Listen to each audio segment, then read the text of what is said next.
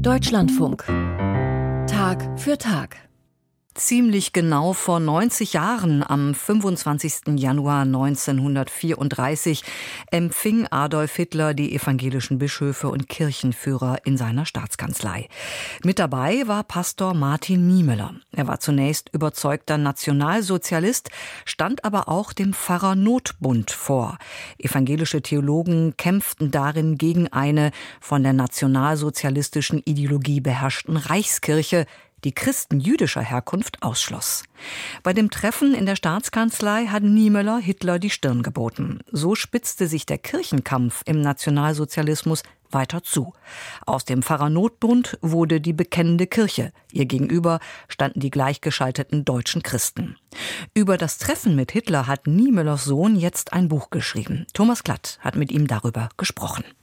Hitler war ja ein Einheitsfanatiker und ein Fanatiker der vertikalen Hierarchien. Alles von oben nach unten, es wurde durchregiert. Hitler war dieses Gemenge der protestantischen evangelischen Kirche äußerst verdächtig. Martin Niemöller Junior hat ein Buch über den historischen Kanzlerempfang vom 25. Januar 1934 geschrieben. Ein besonderes Datum, denn einmalig empfing der Führer des sogenannten Dritten Reiches die evangelischen Kirchenführer. Da gab es nun 28 Landeskirchen, die hatten verschiedene Bekenntnisse, verschiedene Verfassungen und einige waren gegen ihn, andere waren für ihn. Und er hat gedacht, ich bin derjenige, der das letzten Endes entscheiden muss. Er wurde ja auch von den Kirchen dann als der große Zampano angesehen, der das nun regeln würde im Wege der Verständigung oder eines Machtworts. Eigentlich war die Sache schon im Jahr zuvor entschieden. Aus den Kirchenwahlen im Juli 1933 ging die Glaubensbewegung der deutschen Christen als Sieger hervor. Ziel war die Errichtung einer einheitlichen Reichskirche unter der Führung des Königsberger Wehrkreispfarrers Ludwig Müller, den Hitler schon im April 1933 zum Bevollmächtigten für die Angelegenheiten der evangelischen Kirche ernannte. Wenig später wurde er zum Reichsbischof gewählt. Doch dann setzte bei den deutschen Christen eine Erosion der Macht ein. Die anfing mit der Sportpalast-Kundgebung der deutschen Christen, bei der ihr Gauobmann Reinhold Krause einen großen Vortrag gehalten hat. Weg vom Alten Testament, weg von der jüdischen Lohnmoral des Alten Testaments, seinen Viehhändler- und Zuhältergeschichten und auch weg, und da geht es ein bisschen schon ins Neue Testament über, von der Sündenbock- und Minderwertigkeitsideologie des Apostels Paulus, des Rabbiners Paulus, wie er gesagt hat. Außerdem die Forderung erhoben hat, dass in der Kirche, in der deutschen Kirche Juden nichts verloren hätten. Für viele ein Skandal. Gegen die Durchsetzung des Aria-Paragraphen in der Kirche gründete sich der Pfarrer Notbund. Reichsbischof Müller aber gab nicht klein bei. Und er hat dann noch einen draufgesetzt, weil er Ende Dezember 1933 dann in einem Schurkenstreich sondergleichen das gesamte evangelische Jugendwerk an die HJ übertragen hat, ohne das irgendwie mit jemandem aus der Kirche vorher vereinbart zu haben. Das war also der nächste Aufschrei auf Seiten der Bekenntnistreuen. Und dieser Aufschrei wurde dann durch Müller erstickt, weil er dann den Maulkorb-Erlass verfertigte. Anfang Januar 34 war das. Und dieser Maulkorb-Erlass brachte nun das Fass zum Überlaufen. Er verbot nämlich unter Androhung disziplinarischer Maßregelung allen überhaupt ihn und seine Maßnahmen zu kritisieren. Die Opposition forderte die Absetzung des Reichsbischofs. Nun sollte Hitler ein Machtwort sprechen.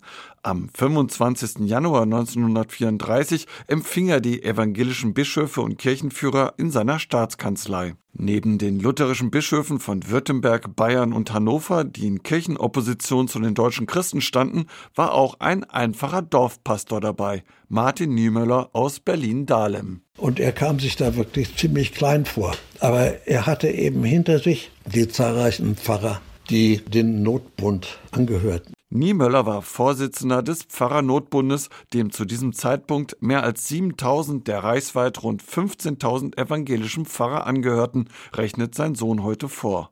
Ein Fakt, den weder die etablierten Bischöfe noch der Führer ignorieren konnten.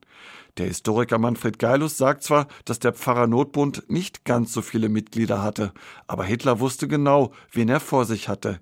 Hitler und Niemöller waren beide im Ersten Weltkrieg. Schließlich war Niemöller der berühmte U-Boot Kämpfer, U-Boot-Kommandant des Ersten Weltkriegs. Niemöller war sozusagen eine Führungsfigur im Militär im Ersten Weltkrieg. Hitler war ein einfacher Meldegänger. Niemöller konnte sich als Kriegsheld, als verdienter Kämpfer mit allerhand, also Auszeichnungen darstellen. Das wird auch Hitler natürlich alle schon gekannt haben. Und er wird auch einen gewissen Respekt gegenüber Niemöller gehabt haben. Aber er hat natürlich dann schon im Laufe des Jahres 33 gesehen, dass Niemöller ein Frontmann der bekennenden Kirche, der Kirchenopposition sein wird. Hitler hatte mit Recht die Vorstellung, wenn ich den Notbund erstmal diskreditiert habe und ausgeschaltet habe, dann werde ich mit dem Rest der evangelischen Kirche schon noch ganz gut fertig werden. Ergänzt Martin Niemöller Jr. Und dann nahmen am 25. Januar 1934 die Dinge ihren Lauf. Ich meine, Hitler hat es sich ja nicht nehmen lassen, sie dann auch fühlen zu lassen, dass sie also unter ihm standen. Und das war ja ein Stehempfang. Den Leuten wurden nicht etwa Stühle angeboten, sondern die mussten sich im Halbkreis da vor ihm versammeln. Und er schüttelte jedem die Hand und dann zog er sich wieder zurück als eine Art Audienz. So wie früher ein Fürst die Vertreter der Landstände empfing, die irgendeine Beschwerde vorzubringen hatten. Hitler wurde von seinem Minister Hermann Göring auf das Treffen vorbereitet. Niemöllers Telefon im Dahlemer Pfarrhaus wurde überwacht. Göring trug zu Beginn des Treffens ein verfälschtes Abhörprotokoll vor. Niemöller habe von der letzten Ölung gesprochen, die Sache sei gut gedreht und die Minen seien gelegt. Der Kirchenopposition wurde Staatsopposition unterstellt. Als Niemöller, der ziemlich weit hinten gestanden hatte, das hörte, ist er sofort nach vorne getreten. Das war so eine militärische Übung. Wenn der eigene Name genannt wurde, hatte man vor die Kompanie zu treten, um Rede und Antwort zu stehen. Daraufhin ist Hitler natürlich auf ihn losgebraust. Das ist eine Intrige und das lasse ich mir nicht gefallen. Und Hitler muss längere Zeit auf meinen Vater eingeredet haben dann oder eingeschrien haben. Martin Niemöller bekräftigte gegenüber Hitler, dass sie allein in Sorge um das Reich und das Volk gehandelt hätten. Das war nun wiederum für Hitler ein Auslöser, ein richtiger Trigger. Die Sorge für das Deutsche Reich überlassen Sie mir und kümmern Sie sich um die Kirche. Zum Schluss traf Hitler keine Entscheidung, sondern richtete an die versammelten Kirchenführer den dringenden Appell, es um der Lage des deutschen Volkes willen noch einmal mit dem Reichsbischof Müller zu versuchen. Nachdem Niemöller von Göring überrumpelt und als vermeintlicher Volksverräter bloßgestellt war, erklärten sich auch die Vertreter der Bekenntnisgruppe kleinlaut bereit, es erneut mit dem Reichsbischof zu versuchen. Nur Niemöller nicht. Mein Vater hat dann die Hand etwas länger festgehalten, als es zur Verabschiedung nötig gewesen wäre. Herr Reichskanzler, Sie haben gesagt, die Sorge für das deutsche Volk überlassen Sie mir. Aber ich sage Ihnen, dass weder Sie noch sonst eine Macht in der Welt in der Lage sind, uns als Kirche die Verantwortung, die uns von Gott für Volk und Vaterland auferlegt ist, abzunehmen. Und das war das Ende. Hitler hat dann dazu nichts mehr gesagt, sondern sich abgewandt. Nach dem Kanzlerempfang stand die kirchliche Opposition schlechter da als zuvor. Der Unmut der Bischöfe richtete sich gegen Niemöller. Er solle seinen Vorsitz beim Notbund niederlegen, was Niemöller brüsk ablehnte. Die Kirchenopposition zerbrach. Die Kirchenleute stellen sich geschlossen hinter den Reichsbischof, eine fast militärisch anmutende Formulierung. Und das war praktisch die Kapitulation der Kirche und der Sieg von Reichsbischof Müller und der deutschen Christen. Martin Niemöller aber ließ sich nicht entmutigen, sondern baute die bekennende Kirche aus. Dass er vier Jahre später als persönlicher Gefangener Adolf Hitlers ins KZ Sachsenhausen verbracht wurde, lag weniger an der persönlichen Rache des Führers.